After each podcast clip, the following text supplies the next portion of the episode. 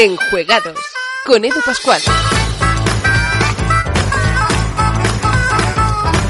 Bienvenidos al séptimo programa de Enjuegados. Hoy venimos con muchísimos contenidos y además también con una entrevista fantástica porque hoy nos acompaña David Esbri, uno de los culpables de este Gretchins, una de las novedades de Debir para este presente año, un juego cuya autoría está a cargo de Roberto Fraga y de Johan Lemonier, un juego sin duda del que tuvimos la suerte de asistir a su presentación y del que repasaremos, evidentemente junto a David Esbri, cómo y por qué se ha acabado creando este juego y evidentemente de qué trata y cómo se juega. Además, como siempre, hablaremos de rol con Rubén Sánchez de Juegos y Dados, juegosydados.com. Tendremos a Mami Mipel con su humor lúdico.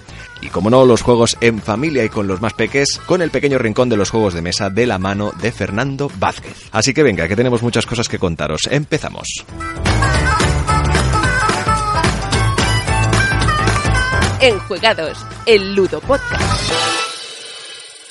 Y aprovechando que hoy precisamente es May the 4th, 4 de mayo, el Día Mundial de Star Wars, en el apartado de rol de mesa con Rubén Sánchez, nos habla precisamente del juego de rol de Star Wars. ¡Qué recuerdos, madre mía! Yo era un Jedi quijotesco. Menudo personaje.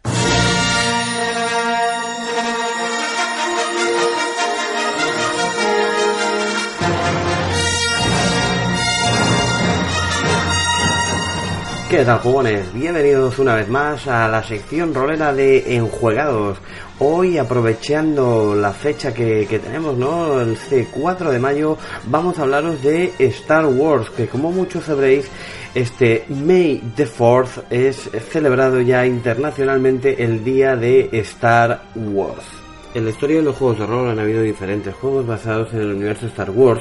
El primero que, que, nació fue Star Wars La Guerra de las Galaxias, que fue un juego autoría por Greg Costikian y que fue editado por Wesen Games, ¿vale? Un juego que fue muy muy especial ya que fue uno de, de, los primeros motivos ¿no? por los que arrancó digamos el universo expandido de Star Wars. Y a partir de aquí pues eh, se fue desarrollando no se fue eh, fue creciendo este mundo y nacieron pues eh, todo lo que conocemos hoy en día no de, de universo expandido novelas videojuegos y otros no eh, hoy me gustaría hablaros de, de, otro juego, ¿vale? Que es el, juego que tenemos actualmente de Star Wars, que publica en nuestro país Edge Entertainment, ¿eh? que es publicado originalmente en Estados Unidos por Fantasy Flight Games. Me gustaría comenzar con una breve introducción, ya que esta saga de juegos de rol de Star Wars eh, se ha dividido en diferentes ambientaciones, en diferentes entregas que son juegos de rol separados y a la vez se pueden jugar entre sí. Eh, básicamente tuvimos tres entregas eh, con las ambientaciones principales, ahora ha salido una cuarta entrega de la que también os hablaré, pero eh, os haré pues, una breve pincelada de cada una de ellas. ¿no? La primera entrega fue Al filo del imperio, que salió su caja de inicio y su libro de PTT, todos sus módulos y demás, y es una ambientación en la que simplemente, pues a ver, los personajes llevan pues eh, cazarrecompensas, llevan contrabandistas, y pilotos eh, se encuentran en el eh, borde exterior, ¿no? Son eh, misiones bastante más tipo, pues como lo que veremos pronto, supongo, de la peli de Han Solo, ¿no? Un poco en esa línea. Luego salió la era de la rebelión, que este ya es, más típico, ¿no? Esta ya es un poco la, la, trilogía original, ¿no? Por decirlo de alguna manera, en la que los personajes encarnan, ¿no? Esta guerra, ¿no? Que, que hay abierta entre la rebelión y el imperio, ¿no? Luego apareció La Fuerza y el Destino, que ya es una ambientación propia Jedi, ¿no? Una ambientación dedicada a la fuerza, ¿no? A personajes sensibles y que, y que entrenan y usan la fuerza, que no quiere decir que no se usen las dos anteriores, pero se usa de una manera bastante más suave, ¿vale? Prácticamente no deberían haber muchos encuentros con personajes Jedi o con la fuerza. Sin embargo, la fuerza y el destino es un, juego exclusivo, ¿no? Yo os digo, de personajes de, Jedi, ¿no? De que usan, que emplean la fuerza. Eh, y por último apareció una cuarta entrega muy, muy recientemente, ¿vale? Hace pocos meses, que es el despertar de la fuerza, ¿no? Que ahora mismo solo se encuentra la caja de inicio, pero mmm, supongo que sacará en algún momento el libro, no lo sé, ¿eh? pero que también muy chulo, ¿no? Así un poco pues con esta ambientación, ¿no? De, de, las películas nuevas, ¿no? Con, con Rey, Poe y demás, ¿no? Este, este tono que, que tienen las, las nuevas películas de la saga. Hoy me gustaría hablaros de la fuerza y el destino, aprovechando, como os he dicho al inicio, ¿no? Este, esta celebración, ¿no? Que estamos eh, viviendo de, del May the Fourth, os voy a hablar de la fuerza y el destino. Pues bien, La Fuerza y el Destino es, así como os he dicho, la, tercera entrega ¿no? de esta colección de juegos de rol de Star Wars. Es un, juego que está escrito por Jay Little y desarrollado por Sam Stewart, ¿no? Y que publica originalmente Fantasy Flight Games, ¿eh? en nuestro país, Fantasy Flight Games España, ¿vale? Un libro en cartoné, cubierta a todo color, tamaño en A4, evidentemente, con 400, casi 450 páginas, en papel satinado y también a, a todo color, ¿vale? En Star Wars, La Fuerza y el Destino es básicamente un juego de rol ambientado en el en pleno apogeo de la Guerra Civil Galáctica después de la aniquilación de la Orden Jedi, ¿vale? En la que los jugadores interpretan pues básicamente usuarios de la fuerza que han quedado desperdigados por, por toda la galaxia. Eh, los jugadores interpretan aspirantes, ¿no? A caballeros Jedi y pueden encarnar eh, ocho especies diferentes, ¿no? Ocho razas eh, diferentes del mundo de Star Wars, como los cereanos, los humanos, los Keldors, Midilianos, Nautolanos, Togrutas, Twi'leks o Zabrax, ¿vale? Que son algunas de las más famosas especies del mundo de Star Wars, ¿no? Eh, además disponen de diferentes profesiones como son las de buscador, centinela, cónsul, guardián, guerrero o místico, que son eh, las principales profesiones, ¿vale? Para esta ambientación, pero que a su vez, como en las eh, entregas anteriores, se divide cada una en diferentes especializaciones, ¿no? En diferentes arquetipos, ¿no? Encontrándonos que disponemos de, tres arquetipos para, para cada una de estas profesiones. aun tratándose de personajes que están en la fuerza, no todos tienen la habilidad para llevar, ¿no? Para, para usar el sable láser siendo algo que queda únicamente, eh, es algo exclusivo para las seis especializaciones de cada una de las, eh, digamos, de cada una de las profesiones, o una de cada de ellas es eh, de estilo de combate y quedan relegadas a estas, a estas especializaciones. Básicamente son el luchador de Ataru, el experto en Shien, el discípulo de Niman, el defensor de Soresu, caballero Shicho y duelista Makashi, que son, yo os digo, las especializaciones de combate una de cada, de cada profesión. Eh, en cuanto a lo que son las habilidades, los personajes pues tienen las típicas de las ediciones anteriores, eh, que os cito algunas como ejemplo, como astronavegación, coordinación, mecánica, pilotar vehículo espacial, armas a distancia, artillería, borde exterior, saber arcaico, xenología, entre muchísimas otras que, que podemos, eh, que tenemos a nuestra disposición. Pero además se añade la habilidad de combate de sable láser, ¿no? Que como os hemos dicho, pues será eh, solo accesible a, a estas profesiones que os hemos comentado. Además, tenemos los talentos, como en ediciones anteriores, que son unas técnicas eh, especiales, ¿no? Especializadas de cada uno de los personajes y que están diseñadas para, para básicamente utilizarse en circunstancias determinadas, ¿no? Normalmente son mucho más específicas que las habilidades.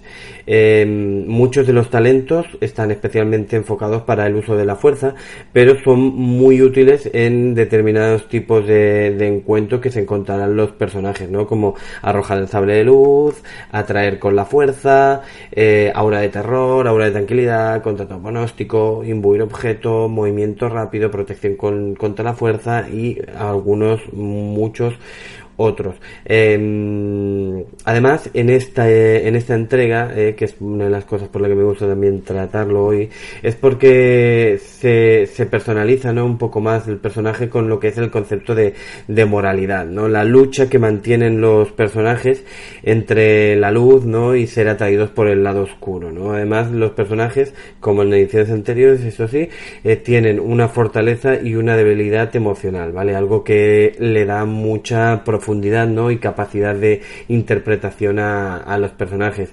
En cuanto al tema de equipos y todo esto, pues básicamente un poco lo de siempre, ¿no? Todos los blasters del mercado, armaduras y otros cacharrerías, ¿no? De, que nos podemos encontrar en la galaxia y tenemos varios modelos de sables luz, tenemos eh, túnicas con propiedades especiales, tenemos unos holocrones, ¿no? Que son una especie de, de cronistas, ¿no? Holográficos, ¿no? Como aquello que, que hacía R2D2, ¿no? Aquel, aquel holograma, pero realmente con una especie de memoria de un Jedi eh, almacenada allí dentro, ¿no? Y además tenemos pues algunos tipos de eh, talismanes ancestrales. El sistema de juego, para los que no lo conozcáis, básicamente funciona con unos dados especiales, unos dados que, que mucha gente los conoce como dados narrativos, eh, que básicamente no tienen números, eh, tienen unos, unos iconos en las diferentes caras. Hay dados de, si no recuerdo mal, de 6, de 8, de 10 y de 12. Y básicamente tienen una serie de, de símbolos, ¿no? Los jugadores, en función de, de sus características, ¿no? Y, sus habilidades, tienen una formación de, bueno, forman una reserva de, de, dados y el director de juego pues les aplica la dificultad de la acción, eh, si tiene ventajas o tienen desventajas y le añade otros dados que básicamente con unos, eh, una simbología, eh, digamos, negativa, ¿no? Que sirve para, para compensar, ¿vale? Una tiene éxitos y otra tiene fallos, para que lo tengáis. Aparte hay otros símbolos que son de ventajas y desventajas, que son básicamente eh, se van anulando entre ellos, ¿no? Éxitos y, y fallos y ventajas y, y, amenazas, perdón. Y básicamente, pues al final se hace una interpretación de la tirada que ha, que ha tenido el, el personaje, con lo cual da mucho juego para que el director pueda realmente hacer algo más, más narrativo y no quedarse solo en el simplemente, en el simplemente de lo haces o no lo haces, ¿no? Con lo cual le da a la a las diferentes escenas del juego una, un toquecito muy cinematográfico que está muy muy cañero. Resumiendo, pienso que este Star Wars eh, Fantasy Flight Games, no únicamente la fuerza y el destino, sino la era de la rebelión, eh, al filo del imperio y demás, creo que son una auténtica pasada. Creo que tanto el sistema que permite ser muy narrativo, eh, con escenas muy cinematográficas, con muchísima información en estos libros de 450 páginas, con documentación, información acerca de naves, armas, eh, toda clase de equipo, realmente es increíble. A los jugadores con los que acostumbro jugar en el club o otros grupos de amigos les encanta y coinciden con, conmigo personalmente en que realmente esta saga de juego de rol de Star Wars son un juegazo. ¿eh? Eh, nos encanta, así que no puedo hacer otra cosa que recomendaroslo. Eh, como siempre, eh, me despido, espero que os haya gustado esta disertación acerca de Star Wars. Muchas gracias por oírme y hasta el próximo episodio.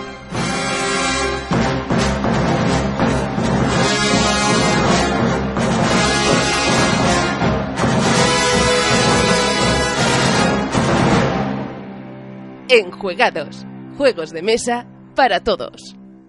Quien es un pedazo de Jedi, bien, al menos por la perilla que lleva, es Fernando Vázquez. Escuchamos su propuesta de juego de mesa para jugar en familia.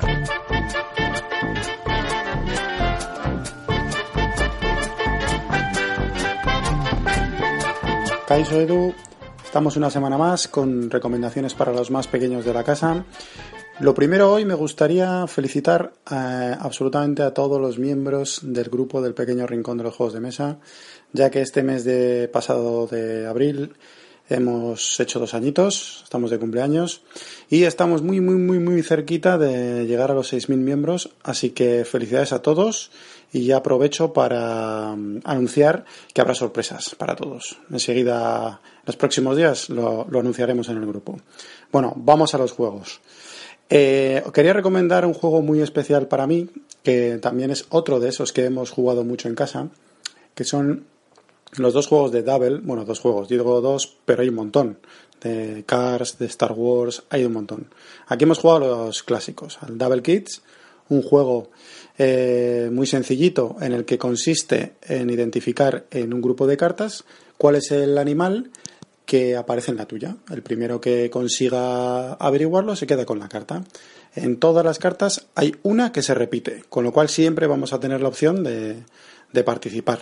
Es muy habitual que te digan, no, es que mi dibujo no está, no lo veo. Bueno, la cosa es que como cambian de forma, tamaño, color, a veces es un poco difícil identificarlos, pero están. Pues esa es una de las versiones que más hemos jugado aquí, la Kids, pues porque vienen menos, menos figuras, eh, son animales que son muy divertidos para ellos. Pero luego está el Double clásico, en el que las figuras cambian, son más grandes y es verdadero, un verdadero reto para adultos, para niños, para jóvenes, bueno, en fin, para la familia.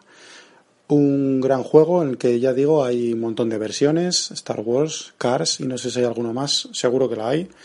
Y así que hay un juego Double para, para todos los gustos. Y bueno, hasta aquí mi recomendación de hoy. Un saludo. Enjuegados, el Ludo Podcast.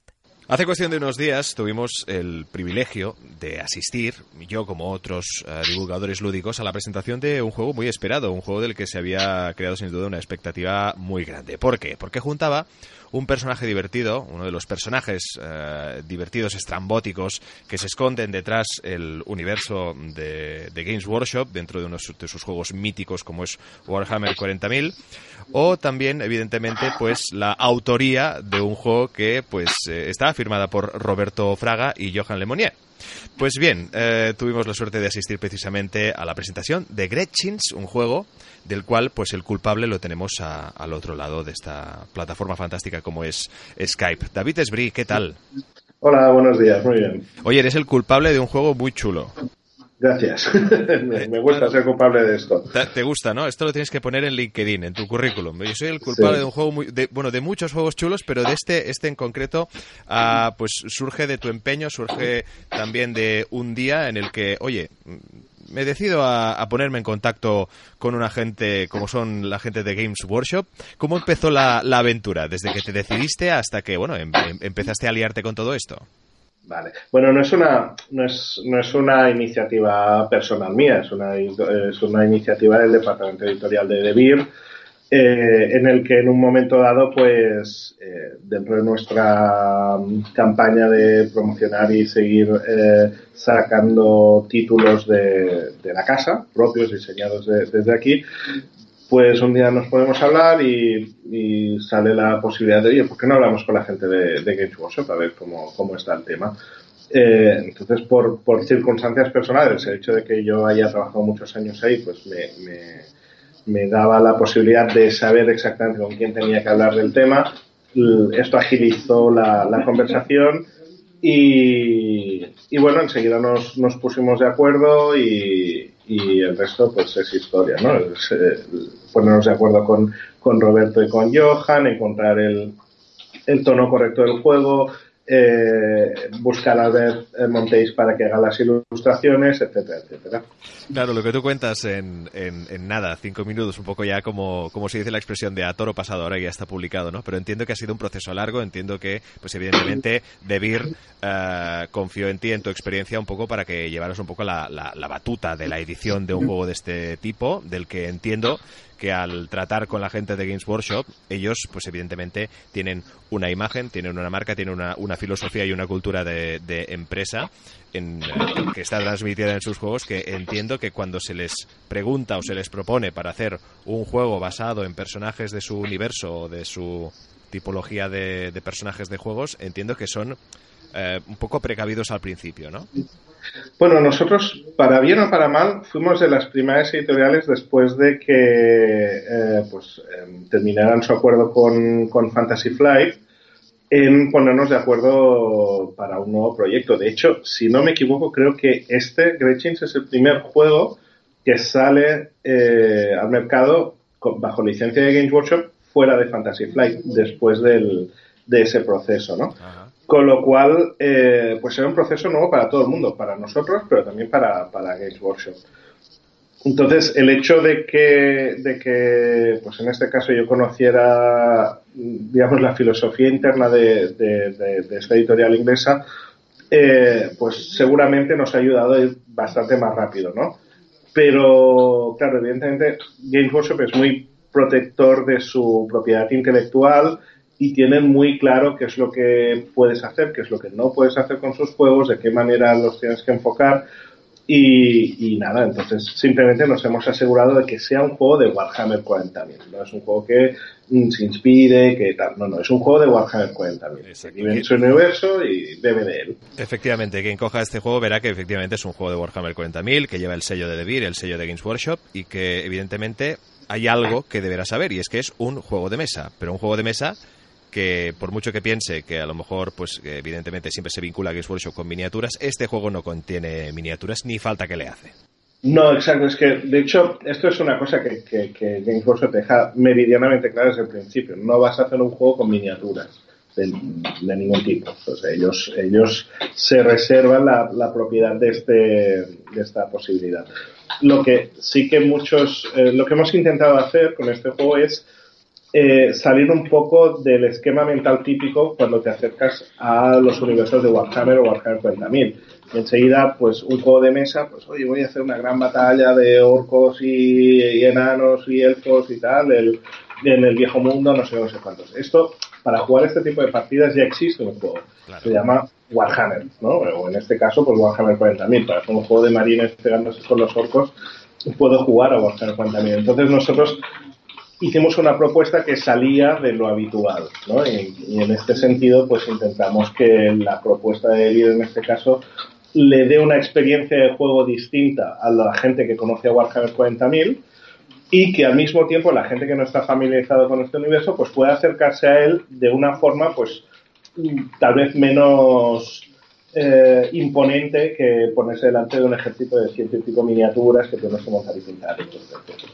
Además, eh, usasteis el que es uno de los personajes más locos dentro del, universo de Warhammer 40.000, estos Gretchins, que al final eh, pues se trataba de eso, ¿no? de crear un juego anárquico, más o menos, en el que todo era posible, en el que todo era como, como muy loco, plasmando precisamente pues el perfil de, de, estos personajes, de los pieles verdes, de los, de los orcos, y cómo usan pues a estos pequeñajos, a los Gretchins, esta especie de, de goblin un poquito más pequeñito y como y, en estas carreras locas, ¿no? Y al final en ambientarvos en, eh, en, este, en este tipo, entiendo que para un juego de este tipo era importante también tener a un autor un poco loco y un poco anárquico como es Roberto Fraga y también en este caso junto con uh, Johan Lemonier.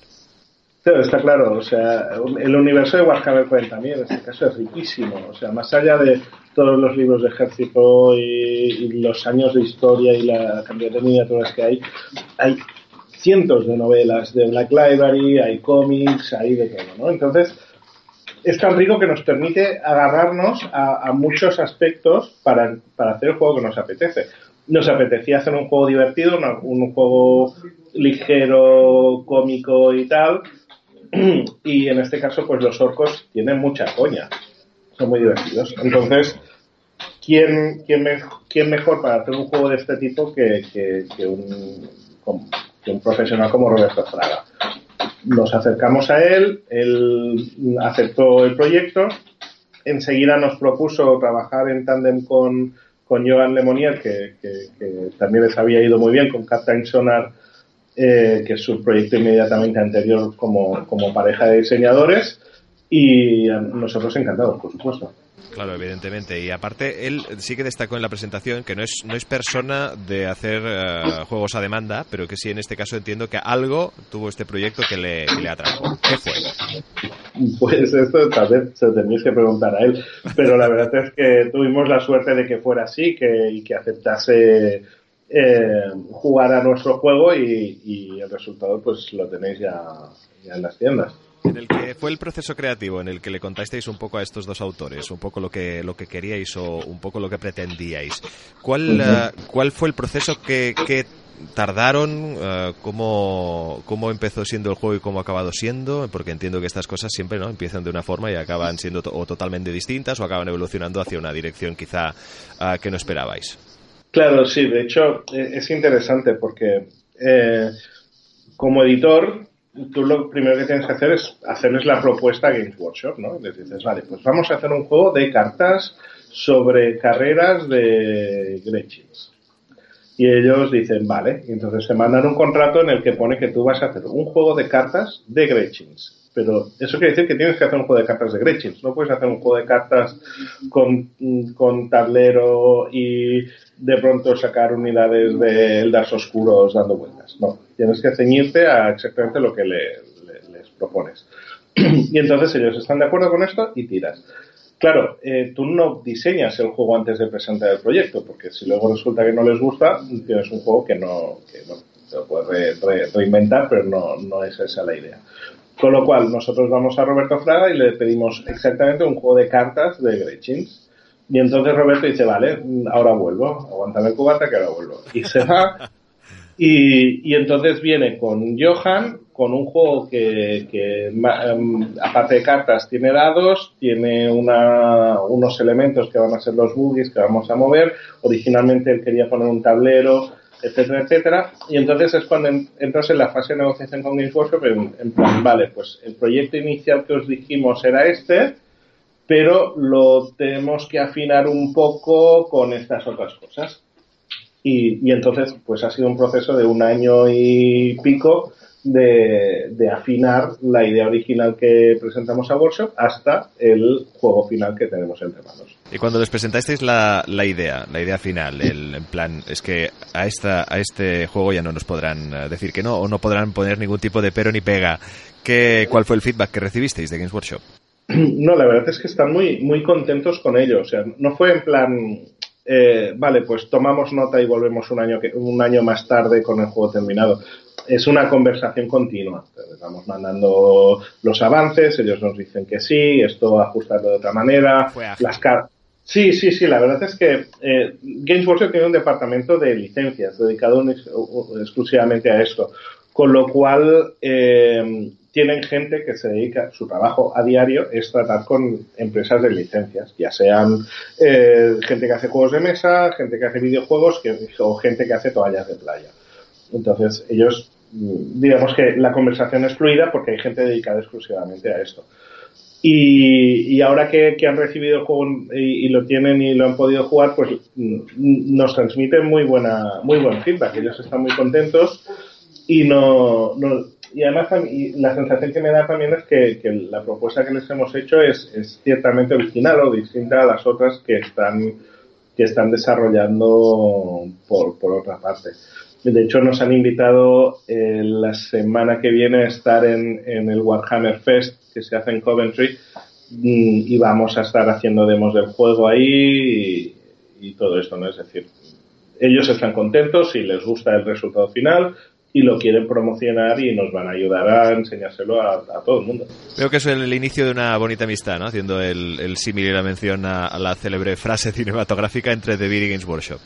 Espero que sí. La verdad es que también para nosotros el hecho, nosotros podríamos haber hecho un juego de carreras de, de ambiente postapocalíptico diseñado por Roberto Fraga y, el juego estaría muy bien.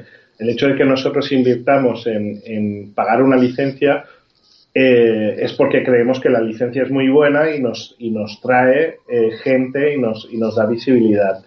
Al mismo tiempo, ahora hay que ver si la licencia eh, brinda eh, a la altura de las expectativas, ¿no? Yo estoy, seguro que sí, porque la verdad es que tenemos dos o tres ideas que ya estamos hablando con Games Workshop que nos gustaría poder desarrollar con ellos, con lo cual espero que efectivamente sea el principio de una larga amistad. Bien, bien, bien. Entiendo que entonces estas ideas que ya se han puesto sobre la mesa después del, éxito de este Gretchins no se puede desvelar absolutamente nada, ¿no?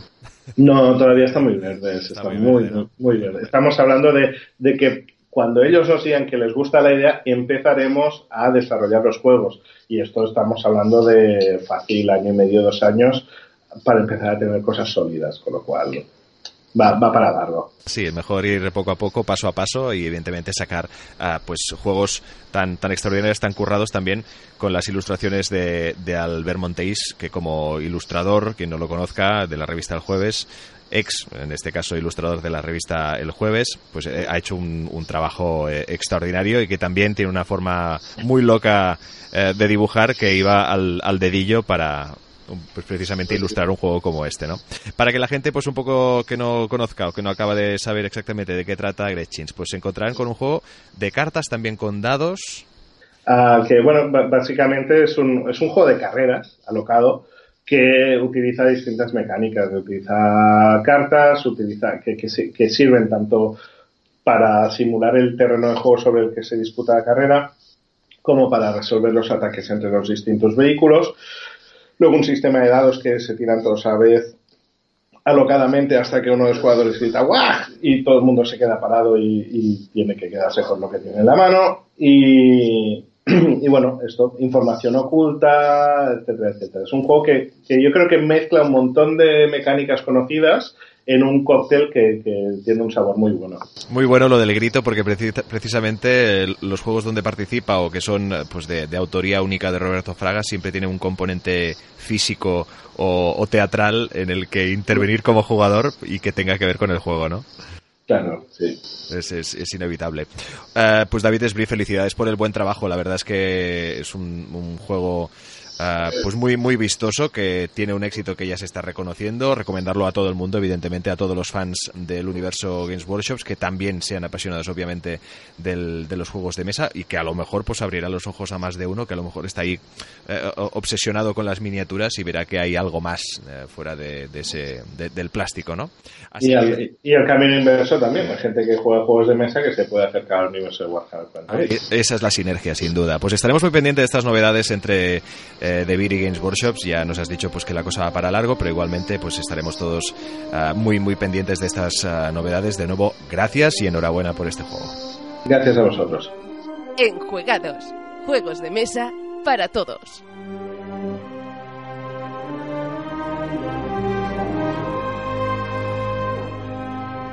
Escuchamos a Marcela Martínez Mami Mipel que representa la fuerza de este programa, como bien representaba la princesa Leia en esta saga galáctica. Con todos ustedes, Mami Mipel.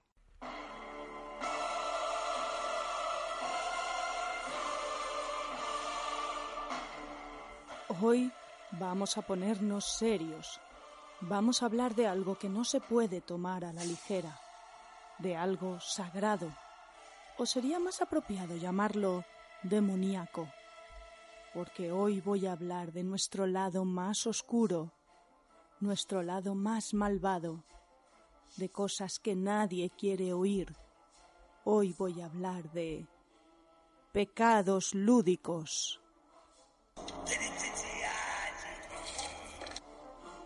Primer pecado, la lujuria.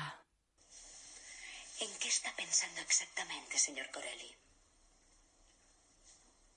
¿Alguna vez le ató? No. Así que nunca le ató. No. A Johnny le gustaba usar sus manos. A mí me gustan los dedos. Te compras un juego, lo acaricias, te lo llevas a casa abrazándolo con amor. Le quitas el retractilado de plástico, con mimo, intentando no arañar su lisita superficie, y abres la caja enseguida te envuelve ese delicioso olor a cartón y pegamento. Esa fragancia conecta directamente con tu cerebro reptiliano, la parte más primitiva de tu sistema nervioso central, la que percibe el dolor, el placer, sobre todo el placer. Despliegas el manual y lo acaricias, es tan suave, y te lo acercas a la nariz para oler sus páginas de papel. Lo acaricias con tus labios vale, ya paro, creo que lo habéis pillado.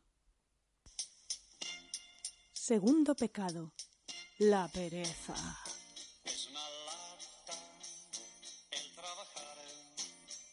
¿Hace falta que os explique este pecado, niños? ¿Hace falta que hablemos de esas largas horas con el trasero plantado en la silla, delante de una mesa, jugando partidas interminables? Maravillosas partidas interminables. Estoy por pedirle a los que desarrollan pulseras de actividad que se inventen algún juego de recolección de recursos, o de pick and deliver, o de caza de monstruos y tesoros, pero que tengamos que jugarlo fuera de casa. Ah, que ya existe, que se llama Pokémon. Tercer pecado, la gula. Y ahora le invitamos a que asiento y se ponga cómoda, porque el salón comedor tiene el orgullo de presentar su cena.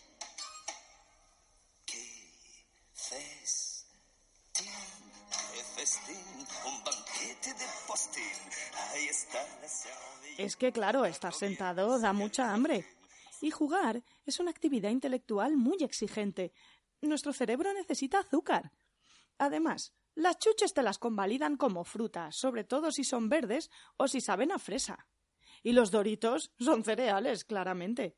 Y los regalices, otra verdura. Todo el mundo lo sabe. Eso sí, ojito con que se caiga el zumo de cebada encima del tablero. Y obligatorio limpiarse bien las manos antes de tocar mis preciosas cartas si no queréis que os las corte con mi cuchillo de cocina. Cuarto pecado. La ira. El miedo lleva a la ira, la ira lleva al odio, el odio lleva al sufrimiento. Enfadarse no lleva a ningún sitio. Que te ha costado cuatro rondas subir tu producción de energía en el Terraforming Mars para poder usar esa carta que te ha costado todo tu dinero, para que venga ese hijo de la gran chingada a robarte toda tu producción de energía en un momento. Respira. Cuenta hasta diez. Odiar es malo. Jugamos para divertirnos. Jugamos por la amistad no para intentar averiguar la matrícula del coche de ese chico y aprovechar a bajar la basura para pincharle las cuatro ruedas del coche. Quinto pecado. La envidia.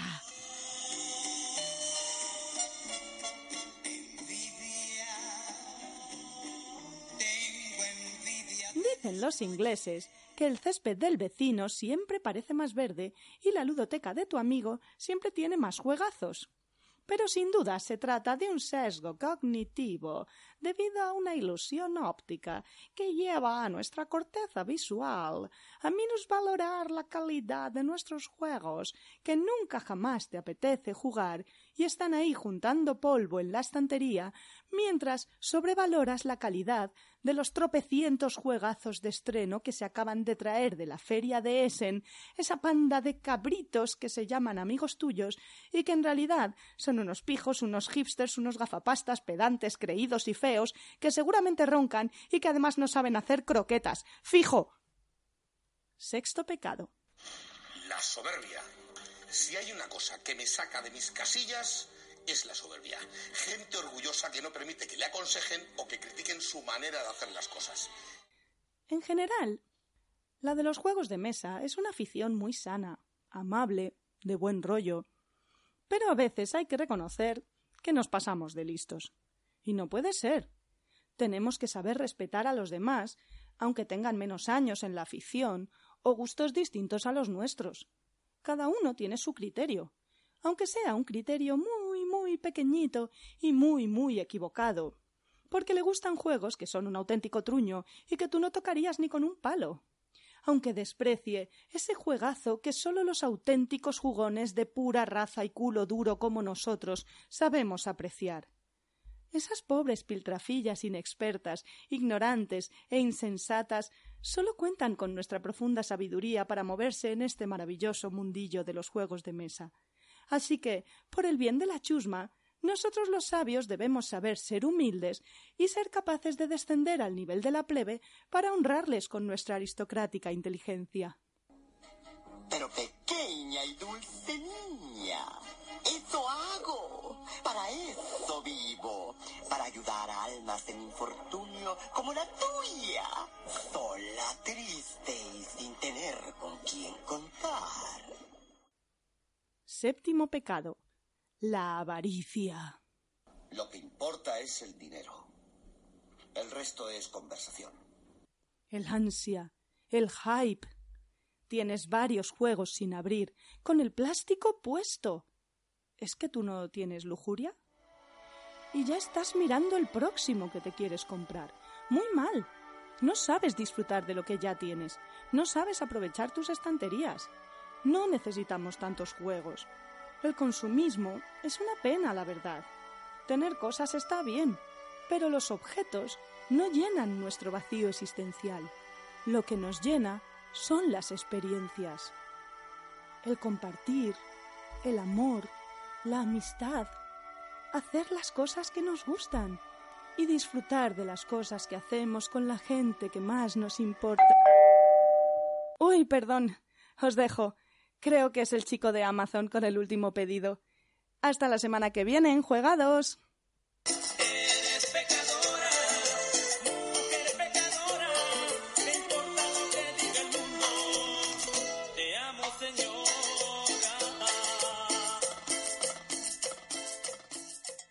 Y hasta aquí el séptimo programa de Enjuegados, hoy en un día muy especial, el Día Mundial de Star Wars. Esperemos que hayáis disfrutado de nuestros contenidos y que también os emplazamos a que escuchéis el próximo programa o todos los que ya están colgados en iTunes, en iBox, dejar vuestros comentarios y si queréis escribirnos, hola enjuegate.com. Gracias a todos por estar ahí, hasta la semana que viene.